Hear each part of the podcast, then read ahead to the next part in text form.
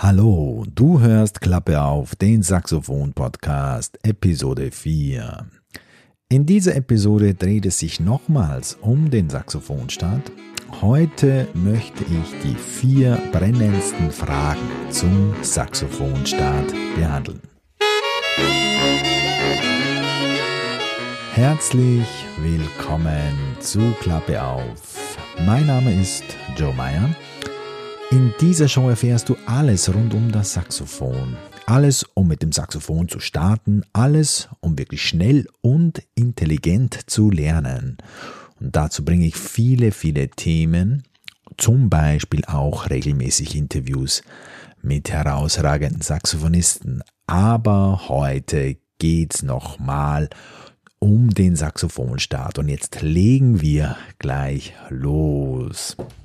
Ja, ich habe einige Fragen erhalten auf die letzte Episode zum Thema Saxophonstart. Da ging es ja um eine Reihe von Themen, wie man elegant mit dem Saxophon startet, mit einem guten System, das man sich zurechtlegen muss. Und heute will ich dazu noch einmal im zweiten Teil und dann wirklich auch mal das Thema vorerst abschließen.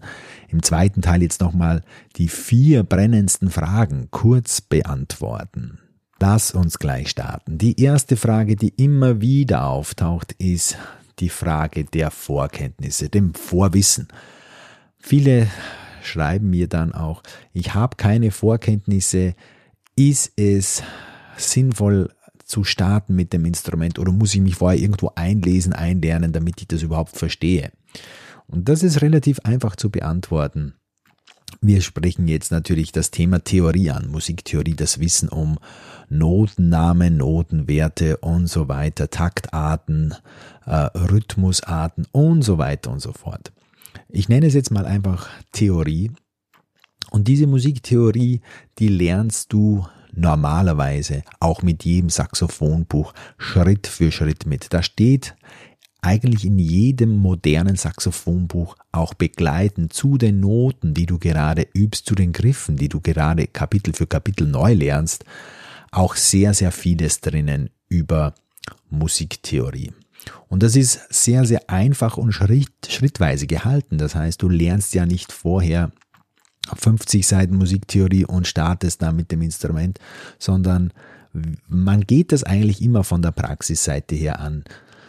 Du startest mit Atemübungen, versuchst dann einen Ton zu produzieren. Das ist äh, der erste Schritt. Ist auch relativ leicht am Saxophon. Und dann geht's rein gleich in die ersten Griffe. Und mit den ersten Griffen lernst du, wie eine Notenzeile ausschaut und so weiter und so fort. Das Ganze passiert also alles Schritt für Schritt ohne Stress und ohne Druck. Und ich habe immer die Erfahrung gemacht, dass die Schüler das eigentlich dann so gar nicht merken, welche Menge an theoretischem Wissen sie sich da so nebenbei beiläufig aneignen, weil man spricht ja natürlich immer über diese Note, über diese Taktart und so weiter. Das passiert alles so mit dem Spielen. Das Spielen steht im Fokus und das andere wächst automatisch mit. Also keine Angst vor Theorie, das hat noch jeder geschafft und folgt wirklich in kleinen, in kleinen Schritten. Ähm, ja. Nächste Frage. Mit welcher Saxophongröße soll ich starten? Die geläufigsten sind natürlich Altsaxophon und Tenorsaxophon. Es gibt natürlich auch Sopran- und Baritonsaxophone. Das sind dann Sopransaxophon natürlich äh, das kleinere Saxophon ähm, und das Baritonsaxophon natürlich das größere Saxophon am Ende dieses Spektrums der vier Hauptgrößen, wenn man so sagen möchte. Und äh, meistens dreht sich's um die Frage zwischen Altsaxophon und Tenorsaxophon. Und ähm, ich habe grundsätzlich überhaupt nichts dagegen, wenn man auch mit dem Tenorsaxophon startet. Es ist beides grundsätzlich möglich und auch sehr realistisch, dass man da sehr, sehr schnell vorankommt. Wenn ich aber eine Empfehlung abgeben darf, dann würde ich immer den Start mit dem Altsaxophon bevorzugen und empfehlen aus ein paar einfachen und verständlichen Gründen. Das erste ist, das Altsaxophon ist die Größe, wo man relativ wenig Luft verbraucht beim Spielen. Ähm, du musst dir vorstellen, wenn du einen Ton erzeugst auf einem Blasinstrument, dann musst du die Luft in dieser Röhre zum Schwingen bringen. Und das benötigt Muskelspannung, im Idealfall Bauchmuskelspannung, weil man äh, pflegt ja, man soll auch die Bauchatmung einsetzen. Das heißt also, du brauchst Körperspannung und je mehr Luft du zum Schwingen in der Röhre bringen musst, desto mehr musst du dich anstrengen. Das ist vielleicht bei den ersten zwei, drei Tönen noch nicht so gravierend, äh, aber du wirst den Unterschied dann schnell merken, wenn man zum Beispiel auf dem Tenorsaxophon tiefere Töne spielt, dann wird es von Ton zu Ton äh, ja deutlich merkbar ich möchte nicht sagen anstrengender, aber aufwendiger diese Töne zu halten. Mit dem Altsaxophon funktioniert das aus meiner Erfahrung äh, am besten. Ja. Also Luftverbrauch, Anstrengung, Sicherheit des Altsaxophon ein klaren Vorteil. Dann zweiter Punkt, der mir auch äh, bewusst geworden ist, Größe des Mundstücks, äh, das du im Mund hast, ist, denke ich, beim Altsaxophon nahezu ideal. Ähm, man könnte natürlich sagen, äh, ähm, Sopransaxophon äh, könnte man hier auch starten, ist das ganze System ist leichter zu halten, kleiner, aber ähm, das Sopransaxophon hat schon ein sehr kleines Mundstück und da muss man schon eine sehr feine Lippen- und Kinnjustierung finden, um äh, Töne äh, zu produzieren. Ist auch möglich, aber am Altsaxophon ist das um einiges leichter. Und äh, ja, beim Tenorsaxophon hat man schon ein größeres Mundstück im Mund.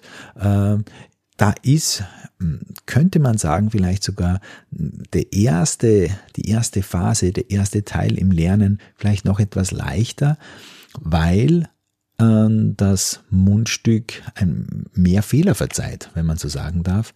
Aber wie gesagt, du musst da mehr Luft durchpusten, weil alles größer ist und mehr zum Schwingen gebracht werden muss.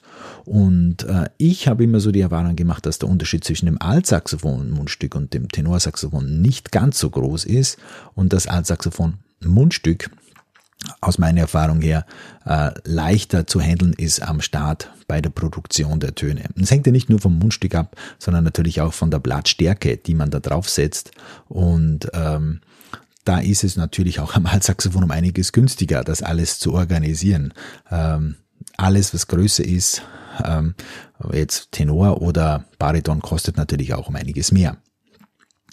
Und letzter, dritter Punkt, der für das Altsaxophon spricht.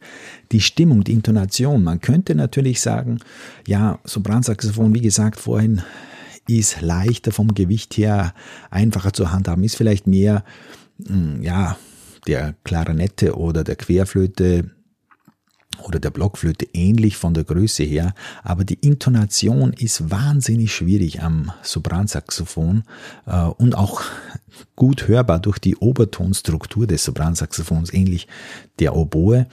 Ähm, und das ist, das ist schwierig zu spielen äh, und mit einigem Aufwand zu intonieren, äh, wird man vor allem merken, wenn man dann mit jemandem zusammenspielt oder mit einer Aufnahme zusammenspielt.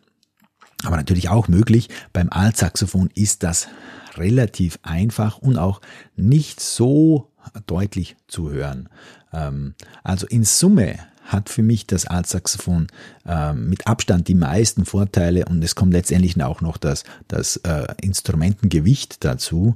Also wenn man jetzt äh, äh eine Viertelstunde ein Altsaxophon um den Hals gehängt hat, dann ist das deutlich weniger Belastung als ein Tenorsaxophon, das man äh, am Hals hängen hat.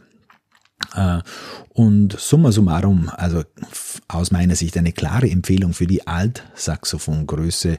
Luftverbrauch, wie gesagt, die Größe des Mundstücks, die Genauigkeit der Intonation und auch die, die Größe äh, beziehungsweise das Gewicht des Instruments äh, sprechen eindeutig für das Altsaxophon aus meiner Sicht. Aber wie gesagt, du könntest Tenorsaxophon genauso starten. Es gibt äh, recht große Menschen, die 1,90 Meter oder 2 Meter sind die schaffen das natürlich auch. Ähm, es ist alles möglich, aber mit dem Altsaxophon aus meiner Sicht bist du eleganter und schneller und einfacher unterwegs. Dann der dritte Punkt. Wir bleiben noch bei den Saxophonen. Immer wieder bekomme ich auch die Frage, welches Saxophon soll ich denn jetzt kaufen? Erst gestern wieder hat mich eine Dame äh, gefragt, welches Instrument soll ich denn kaufen? Und ich habe dann auf einem Zettel ein paar rauf, ein paar äh, Hersteller rauf geschrieben, damit sie sich nach diesen Herstellern einfach umschaut. Ähm, die erste, der erste Punkt ist natürlich, es Saxophon muss funktionieren. Äh, ob es neu oder gebraucht ist, spielt dazu keine Rolle, habe ich schon gesagt. Aber es ging jetzt in dieser Frage mehr um den Hersteller. Also es gibt natürlich die großen namhaften Hersteller. Der berühmteste Saxophonhersteller ist, denke ich, ist Selma Paris, also französischer Hersteller. Und ähm, ein fantastische Instrumente. Ich habe selber auch äh, einige Selmer-Saxophone. Aber wenn ich jetzt aus meiner langen Erfahrung mich in den Anfängerstatus versetzen würde, dann würde ich ganz klar ein Yamaha-Saxophon kaufen. Ähm, und das hat ein paar sehr, sehr, sehr einleuchtende Gründe. Ähm, der erste Grund ist die Mechanik. Die ist extrem zuverlässig gebaut. Die Polster, die Federn, die Stangen sind äh, wirklich äh, lang anhaltend. Man muss sich vorstellen, mit jeder, ja, mit jeder Bewegung, Klappenbewegung, Fingerbewegung wird diese Mechanik beansprucht und im Laufe der Zeit, der Monate und Jahre hm, verstellt sich dieses System ein klein wenig. Die, die Polster, die Korke drucken sich ein bisschen ein, das Ganze verstellt sich und muss ein bisschen nachjustiert werden. Es ist ganz normal, jedes Instrument braucht ein bisschen Wartung. Und Yamaha hat hier eine herausragende Mechanik. Und das Instrument liegt auch fantastisch in den Fingern, äh, also fast wie angegossen. Es ist unglaublich, das merkt man erstmal, wenn man mal alte äh, Instrumente in der Hand hat, welchen Fortschritt hier Yamaha gemacht hat. Und natürlich auch Selma. Ja, das darf man nicht verschweigen. Yamaha hat aber aus meiner Sicht das beste Preis-Leistungs-Verhältnis. Also was man da hier äh, für den Einstieg bekommt, ist eigentlich wirklich Spitzenklasse und unerreicht. Und vor allem diese Instrumente sind sehr, sehr stark gesucht. Also würdest du dir heute ein, ein Yamaha Startinstrument für ungefähr, ja, ich habe jetzt aktuell nicht genau nachgeschaut, aber ich werde das dann gleich machen und verlinken. Ähm, für unter 1000 Euro kaufen, wird dieses Instrument mit Sicherheit den Wert halten. Also das wird nicht weniger wert werden, vielleicht sogar ein bisschen steigen, aber es wird den Wert halten und äh, du könntest es ohne Probleme, ohne Probleme innerhalb ein paar Tagen äh, weiterverkaufen. Natürlich vorausgesetzt, du hast es nicht äh, runterfallen lassen, es ist in einem einigermaßen einwandfreien Zustand, dann hast du das Instrument sofort wieder los, weil diese Instrumente sind extrem gesucht. Ich selber spiele auch ein äh, Yamaha-Instrument im Unterricht mit meinen Schülern. Viele meiner Schüler spielen auch Yamaha-Instrumente, die meisten, weil ich es ihnen einfach empfehle. Und sie haben es einfach dauerhaft in der Hand, haben keine Probleme mit Klappen, Mechanik, mit Polstern.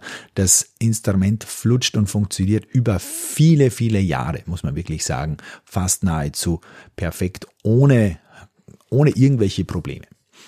Dann auch die Intonation ist sehr gut, nahezu perfekt. Ich kenne kaum Instrumente, die besser stimmen äh, und, und wo die Töne genauer eingestellt sind wie bei Yamaha. Was auch ganz stark für Yamaha spricht, es gibt sehr, sehr viel Material, also zusätzliches Equipment, vor allem Mundstücke. Ja. Yamaha-Mundstücke, ich empfehle immer das 4C von Yamaha zum Einstieg, ähm, kostet wenig, um die 40 Euro ungefähr und du hast wirklich einen, ein perfekt abgestimmtes Setup-Instrument zum Mundstück, weil das ist auch ein kleiner Knackpunkt. Man spricht immer so von diesen tollen Saxophonen, aber man vergisst oft auch, dass Mundstücke wirklich auch zum Saxophon passen müssen. Und da hat Yamaha natürlich optimiertes Material, perfektes Mundstück zu einem wirklich super Saxophon. Ähm, Blätter, das ist auch auf Yamaha mehr oder weniger optimiert. Da gibt es natürlich unzählige Hersteller, aber da hast du auch mit einem Yamaha-Mundstück überhaupt keine Probleme. Und was mir auch aufgefallen ist, der Schutzlack, dieser Klarlack, der über das äh, über den Korpus gezogen, äh, gezogen ist und der dem Instrument diesen Klang verleiht, der ist bei Yamaha mit Abstand der beste. Ich kann mich noch erinnern, ich habe mit 19 Jahren, glaube ich, mein erstes Yamaha Tenorsax, äh, ein 62er Tenor bekommen Und äh, ich habe das Instrument dann mal später weiterverkauft, aber ich kenne den äh, Musiker, der das hat und das, das schaut immer noch hervorragend aus. Der Lack funktioniert noch, äh, es ist immer noch nahezu äh, im, im glänzenden Zustand. Da kenne ich und habe ich selber äh, vom Preis her teure Instrumente mittlerweile, wo der Lack schon abbröckelt und wo der Lack schon weggeht oder dieser Schutzlack, dieser Klarlack schon äh, an manchen Stellen schon verschwunden ist. Also bei Yamaha wirst du das ganz, ganz, ganz selten sehen. Und selbst bei den Selmer-Saxophonen, die können auch an dieses Niveau äh, nicht herankommen. Ja, dann fragt sich natürlich, wieso spielen die Profis nicht Yamaha? Ja, wieso sieht man da meistens alte, ältere Instrumente? Äh, dazu muss ich sagen, es gibt Yamaha-Profis, sehr gute Weltklassen, Weltspitzen-Saxophonisten, die Yamaha wirklich auf der Bühne spielen. Äh, Rudresh Mahantapa, ich habe vor kurzem mit ihm gesprochen, er gilt als der weltbeste äh, Jazz-Alt-Saxophonist, gewinnt jährlich die äh, Preise, räumt er alles ab. Und Rudresh hat mir erzählt, er hat auch als Teenager einen Alt 62 äh, bekommen, glaube ich mit 16 Jahren ungefähr. Und äh, spielt das Instrument äh, das er mit 16 bekommen hat, jetzt noch immer. Ja, also unverändert. Ähm, das Instrument funktioniert für ihn perfekt. Er hat sich perfekt auf dieses Instrument eingespielt. Klang, äh, Mundstück hatte ein, ein, ein altes Meyer-Mundstück, also ähm, hat das auch ein bisschen angepasst, aber das Instrument ist seit Jahren das gleiche und er hat kein zweites. Er spielt nur dieses 62er Yamaha und das ist für ihn perfekt. Und andere Profis, ja, die suchen hauptsächlich nach einem interessanten Klang. Das muss man auch sagen. Also die ähm, guten Saxophonisten, die Profisaxophonisten sind nach interessanten Klängen, nach einer interessanten Klangfarbe im Instrument äh, auf der Suche. Und natürlich ist eine gute Mechanik vorausgesetzt. Und Selma, sagt man eigentlich so, äh, bietet hier die perfekte äh, Symbiose aus Klang und Mechanik und deshalb spielen äh, so viele Top-Saxophonisten Selma-Saxophone, weil der, die Mechanik sehr, sehr gut ist. Die hat mit, mit auch Selma äh, in den 30, 40er, 50er Jahren am besten entwickelt und äh, der Klang äh, bei manchen Selma Nummern und Serien ist natürlich auch hervorragend und gesucht und deshalb sind die so begehrt. Ähm, ja, das zu den äh, Saxophonherstellern. Du kannst natürlich Keilwert kaufen. Das sind auch tolle Instrumente. Ähm, du kannst kaufen Jana Gisaba. Ich habe selbst zwei Jana Gisaba Saxophone. Du kannst kaufen ähm, natürlich Selma. Ich würde mich wirklich aber an diesen äh, namhaften äh, Marken orientieren, weil du hier wirklich auf Nummer sicher gehst. Du wirst aber unter Umständen höhere Preise zahlen müssen als bei Yamaha. Yamaha bietet aus meiner Sicht hier wirklich die beste Preis-Leistungs-Kombination, wo du schon ein Top-Instrument, vor allem mechanisch, äh, sehr, sehr zuverlässig äh, bekommst und weit unter 1000 Euro, muss man wirklich sagen. Ja, letzte und vierte Frage, und dann bin ich gleich am Ende der heutigen Episode.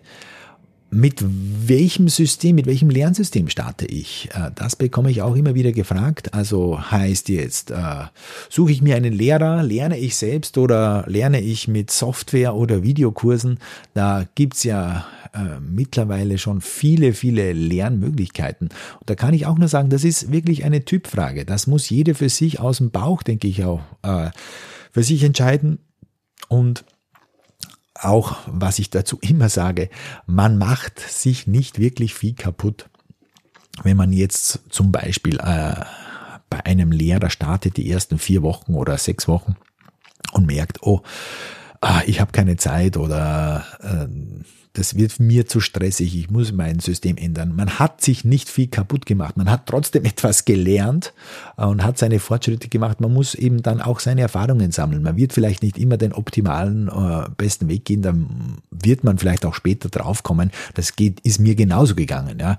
Also der Weg, der Fortschritt ist nie immer geradlinig und man muss seine Erfahrungen einfach sammeln. Aber man hat jetzt mittlerweile unzählige Möglichkeiten, unzählige Systeme und Lernformen, wie man starten kann. Also persönlicher Unterricht beim Lehrer ist natürlich die weit verbreiteste Methode und äh, die meisten von uns, äh, die mittlerweile ein Instrument spielen, haben auch in dieser Form gelernt und die hat sich natürlich auch bewährt. Das hat schon äh, enorme Vorteile, ähm, wenn du vor allem hier unsicher bist oder unerfahren bist, wenn du äh, den persönlichen Kontakt äh, regelmäßig brauchst, das Feedback brauchst, dann ist diese traditionelle Methode wirklich die beste und es gibt nahezu in jeder größeren Stadt sowieso, aber auch in jeder kleineren Stadt mittlerweile hervorragende äh, Musiker, bei denen man äh, Saxophon lernen kann und auch natürlich auch Musikschulen, die äh, qualifizierten Saxophonunterricht anbieten. Und da möchte ich dir natürlich äh, Musikschulen empfehlen, weil du weißt dort, dass die Lehrer wirklich äh, eine profunde Ausbildung selber auch durchlaufen haben und wissen, was sie da unterrichten. Also die traditionelle Methode funktioniert nach wie vor natürlich sehr, sehr gut. Wichtiger Vorteil in dieser Methode ist vor allem natürlich der Rhythmus. Meistens, ich empfehle den, den, den äh, Anfängern, und das hat sich natürlich auch so bewährt, Natürlich äh, den, der Wochenrhythmus und dann in der Musikschule haben wir natürlich auch wöchentlichen Unterricht, damit natürlich der Fortschritt oder die Kontrolle gewährleistet ist. Bei all, vor allem bei Kindern hat sich das natürlich äh, bewährt, die noch nicht so selbstständig äh, arbeiten und nicht so zuverlässig arbeiten. Da hat sich dieser Wochenrhythmus im persönlichen Unterricht natürlich wirklich bewährt und äh, die Kinder erzielen natürlich auch mit Unterstützung der Eltern hervorragende Ergebnisse. Ich habe äh, äh, Sopransaxophonisten, die ähm, ja, die sind noch keine zehn Jahre alt, äh, die spielen schon unglaubliche Etüden am gebogenen Sopransaxophon, weil auch natürlich da Familie, Mama, Papa und auch Oma, Opa da dahinter stehen. Ähm, das braucht's natürlich auch, aber wie gesagt, also dieser persönliche Unterricht äh, hat sich bewährt und wir alle kennen das, die ein Instrument gespielt haben und das ist gut so. Ja. Bei Erwachsenen äh, natürlich auch, ja, also äh, auch möglich und und gut auf jeden Fall. Ähm, die sind aber meistens in ihrem Tun, in ihren Zielen konsequenter und zuverlässiger. Die brauchen vielleicht nicht den Wochenrhythmus sondern ein Zwei-Wochen-Rhythmus. Ja. Ähm, die sind natürlich viel selbstständiger und, und wissen meistens schon selber, was ihnen gut tut, ähm, nach kurzer Zeit schon. Ja, nächster Punkt natürlich, du kannst dir das Saxophonspielen selber beibringen. Das hängt immer dann auch von deinem Wissensstand ab. Das machen auch viele ähm, Klarinettisten, das machen Querflötenspieler oft auch oder auch Gitarristen. Aber natürlich die Bläser tun sich dann leichter, weil die Systeme gleich sind. Ja, die Saxophon hat mehr oder weniger die gleiche Mechanik äh, wie, die, wie die Querflöte. Ah, und die Klarinette ist auch sehr, sehr ähnlich äh, dem, dem Saxophon. Also da ist der Sprung nur mehr ein sehr, sehr kleiner. Und ähm, dann kann das durchaus funktionieren. Es gibt natürlich dann, äh, wenn man weiter fortgeschritten ist, äh, schon ein paar Übungen und Tricks, aber die kannst du dir mittlerweile auch aus dem äh, Internet mit Videos runterholen. Da gibt es so viele Tutorials mittlerweile von wirklich hervorragenden Lehrern und da kannst du dir sehr, sehr, sehr viel holen. Und letzter Punkt, äh, Lernsysteme, ähm, was sich sehr, sehr stark in jüngster Zeit entwickeln hat, das ist das Lernen mit, mit Software und mit Videokursen. Das ist vor allem natürlich auch für, für selbstständige Menschen ähm, eine interessante und spannende Sache, die gern mit Technik umgehen wollen. Entschuldigung. Und es hat natürlich viele Vorteile. Du musst als Berufstätiger nicht zum Lehrer fahren, sparst dir Zeit und Weg, äh, hast immer Tonmaterial, Videomaterial äh, und kannst das äh, immer während Tag und Nacht abspulen zu jeder Zeit, kannst mit, mit Software und mit Videos mitspielen, ist ums, um vieles, vieles billiger natürlich als der ähm, persönlicher Unterricht beim Lehrer und, und kann auch eine hervorragende Ergänzung sein. Äh, ich habe äh, also zum, zum persönlichen Unterricht beim Lehrer.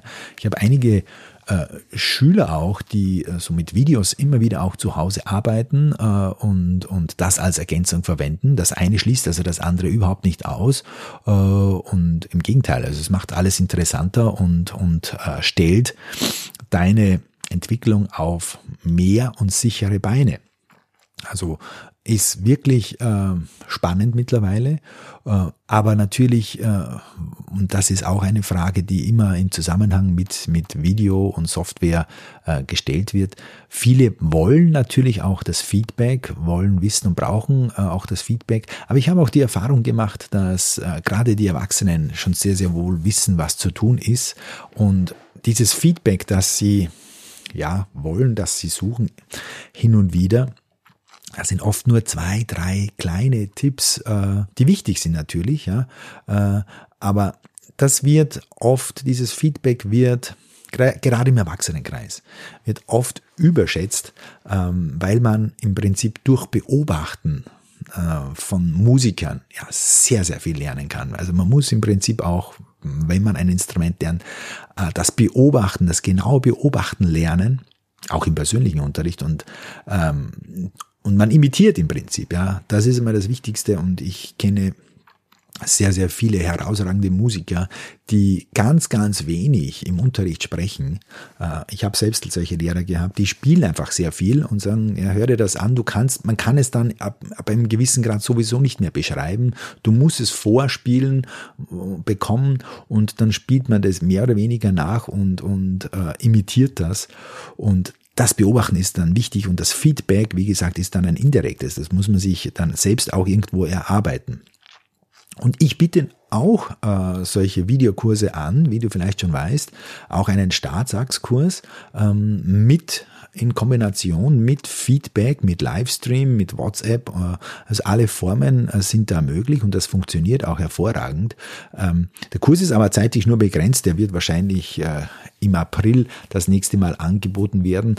Ich begrenze einfach diesen Kurs weil ich meine Kursschüler, ähm, die mit diesen Videos Schritt für Schritt dann hochschießen sozusagen, auch äh, Feedback, Feedback technisch äh, sehr intensiv betreue. Also die bekommen von mir, wenn sie wollen, fast nahezu täglich ein Feedback, auch mit Videos äh, über WhatsApp, äh, über Skype. Also da sind alle Formen mittlerweile möglich äh, und, und funktionieren auch gut. Ähm, und da merke ich auch, dass ähm, das Feedback-Verlangen oft sehr unterschiedlich ist. Dann schießt eine Frage mal pro Monat auf und dann ist es wieder mal ein bisschen mehr. Aber wie gesagt, ich habe schon die Erfahrung gemacht, dass die Schüler sehr selbstständig sind.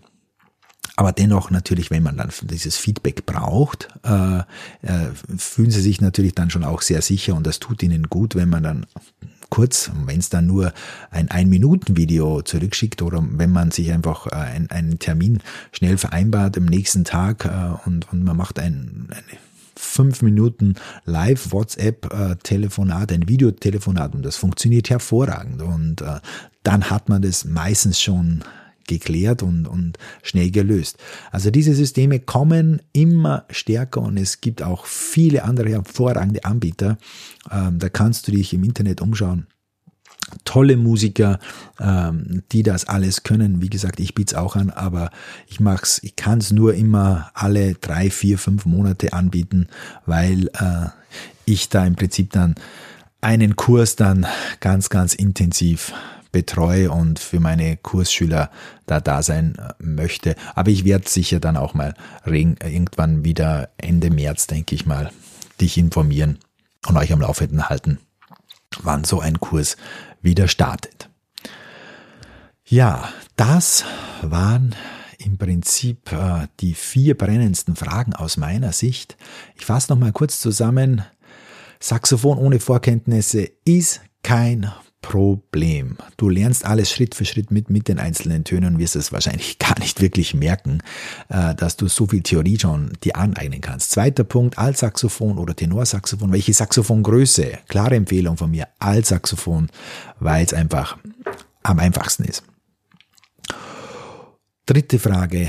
Welches Saxophon, welchen Hersteller soll man kaufen? Es gibt viele. Meine Empfehlung, wenn ich eins kaufen würde jetzt für den Saxophonstart, ich würde mir ein Yamaha-Saxophon kaufen. Du hast äh, das beste Preis-Leistungs-Verhältnis. Letzter Punkt. Lehrer oder selber lernen oder Video oder Software? Das ist eine Typfrage, das musst du für dich selber entscheiden. Mittlerweile kannst du in jeder Form sehr, sehr weit kommen. Es hat jede Form seine Vor- und Nachteile. Äh, das musst du für dich selber durchgehen. Und wenn du das eine oder andere probierst, wie gesagt, abschließend, hast du nichts verloren, sondern du hast eine gute und wichtige Erfahrung gemacht. Und das eine, wie gesagt, schließt das andere nicht aus. Ja, das war's jetzt schon. Ist schon wieder eine hm, knappe halbe Stunde vorbei. So schnell geht das, so schnell verfliegt die Zeit. Ja, ich freue mich sehr, dass du mir zugehört hast. Ganz vielen lieben Dank für deine Zeit. Und wenn du dir jetzt zum Beispiel überlegst, mit dem Saxophon einzusteigen, dann geh doch auf www.saxophoninnen.com. Dort findest du die ersten drei wichtigen Basisthemen zum Saxophoneinstieg. Schau dich da mal um, schau dir die Videos an. Die sind sehr informativ und sehr, sehr genau und da findest du alles, was du brauchst mal für die ersten Schritte. Und du wirst sehen, wie schnell und einfach das Saxophonspielen am Start ist. Ja, und wenn du Lust hast und wenn dir diese Episode jetzt geholfen hat, dann geh doch bitte auf iTunes und hinterlasse eine gute Bewertung für meinen Podcast.